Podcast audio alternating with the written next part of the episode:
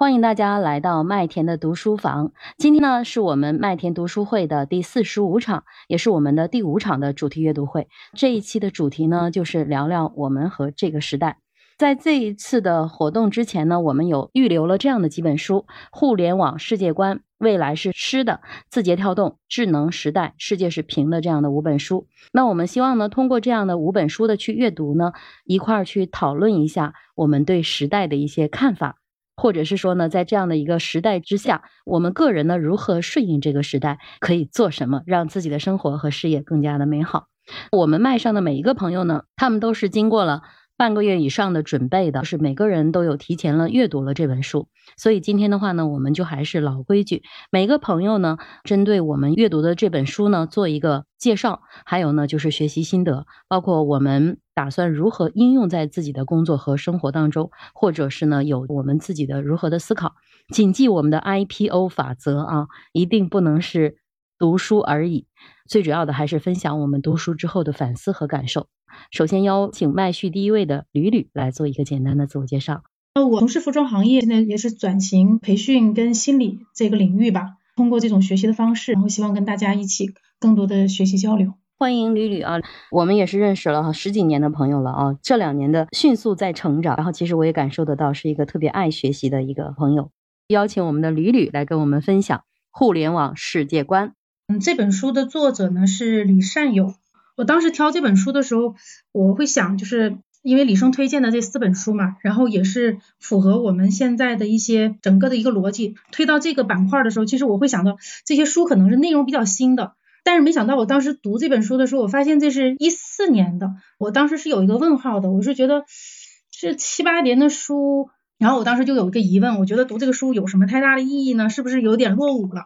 但是看到这本书之后呢，我会觉得。其实它是会引导我们，其实我用一句话去总结这个的话呢，就是它是从这个底层的科学角度切入互联网世界观，然后让我们通过这个互联网认识到商业的这个本质。所以我就能理解到，呃，其实可能这本书也有这么一段时间了，可能就是互联网确实是很多的催生出新，更新很快，但是我们还是有读它的价值的。这个是首先我当时的第一个感受，所以就产生了一部分的兴趣吧。我可能介绍的会今天会比较粗一点点啊，因为这里头写的很多的一些思维的东西，确实还是挺理性的，然后很多的那种在科学的那个角度，并不是特别能读得透的。但是呢，有几个点我是总结出来想跟大家分享的。第一个呢，他讲到的这个世界观，因为可能我们之前的话也没有说从物理的这个角度更多的去学习吧，但是在这个里头，就是牛顿力学跟这个量子力学给到我的话，可能有些思维的打开。比如说，之前有一句话，我不知道大家有没有常听说过，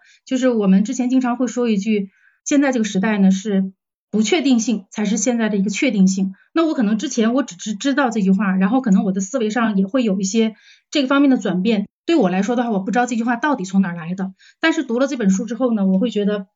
原来是从这个量子力学来的。为什么呢？因为这个量子力学它会颠覆到我们很多的一些认知，比如说从决定论到概论。从物质论到关系论，从产品思维到这个社群思维，就是因为这样的一个观点的一个突破呢，所以才产生了后来的这个互联网的思维。这个是对我来说认识到这个底层逻辑的这个地方。还有一点呢，就是这本书里头它会有很多的一些，就是我们之前可能听说的一些概念，比如说像薛定谔的这个猫啊，还有比如说像那个好奇害死猫啊。其实看这本书里头。我不知道大家其他的那个书里头有没有这种方式。其实他这本书里头有很多的那个二维码，他读到一部分的时候呢，他会有这个二维码去展示他，比如说当今的涉及到那段内容的一个视频的展示。但是因为可能这本书时间确实比较久了，我当时看这个扫这个二维码的时候，很多的那些展示这个视频内容的那个都已经没有了，所以我当时会觉得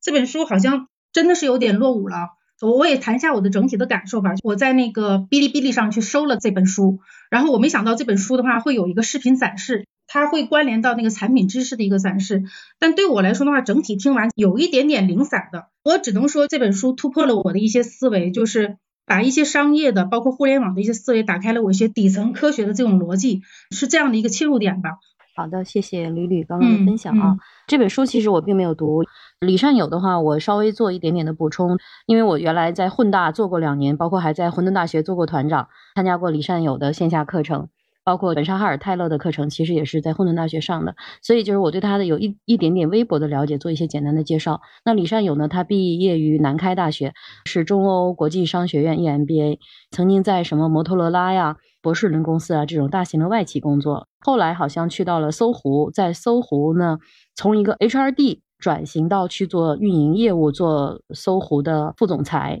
他后来就是应该很早的时候，在零几年的时候，他有出去创办了酷六网。从酷六出来之后，就应该是就创办了混沌大学。我感觉他首先第一个就是他这么多年他都是在互联网这个行业里头。第二个的话呢，就是他还是做了很多的大 case 的。然后包括现在呢，他也是混沌大学的精神领袖吧，可以是这么说。补充一下吧，我是觉得可能对我们来说宝贵的一点就是，你这本书看了之后哪个点对我们来说有帮助到生活当中，我可以谈一点吧。因为我其实是一个非常喜欢很确定的东西。就是很多东西我是希望有一个标准答案的，比如说我现在学心理学，那可能我们在这个过程当中，每周老师会布置作业，然后我们会提交作业，然后但是有那么一两次的作业呢，它可能是开放式的，但这种的话可能我就会很没有安全感，我就会问老师，我说这次这个作业能不能提供就是有一些标准答案，然后他就说这就是开放式的，我是可能还是有点执念的，但是因为读完这本书之后呢，其实我是有两点是打开了的。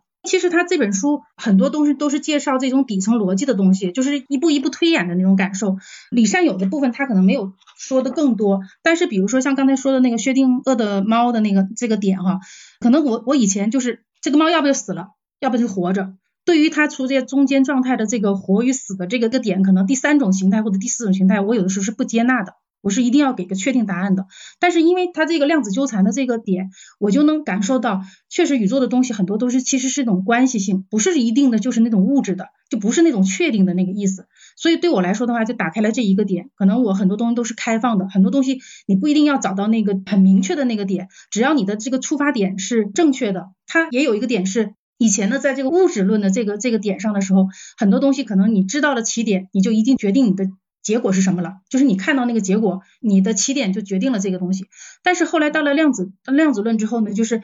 你是不可能知道这个结果是怎样的，因为它的变化，它的变量太多了。你只能是更好的准备这个出发点，然后在这个过程当中不断的学习，不断的提升你的认知，然后可能才能达到那个结果。但这个结果并肯定不是你最开始设定的那个结果，然后也会引申到，可能我现在也会有一些。股票啊，或者说一些基金的一些这种涉猎吧，很多的时候我们也会觉得，哎，你踩到很多点儿，为什么我们就不能踩到那个点儿卖，踩到这个点儿买？其实也是一样的，就很多东西它其实是不确定性的，只要是你很多东西你分析到位了，然后很多东西是一些概率的，这个趋势这个这个过程当中你把握住了，后面的结果可能就好了。就是它有一些，我是觉得有一点点过气的东西啊，我就没有怎么太去读。但是我会觉得它前半三分之二是更多的是底层的东西，然后这个是我吸收到对我生活上的一个帮助，生活学习上的一个帮助吧。其实我感受到你对这本书是有一部分的批判的，我觉得这个这个思维是蛮好的。但是为什么李生还推荐我们来读这本书？我觉得背后一定是有他推荐的原因，可能我们还是可以找一找。谢谢吕吕刚刚的分享。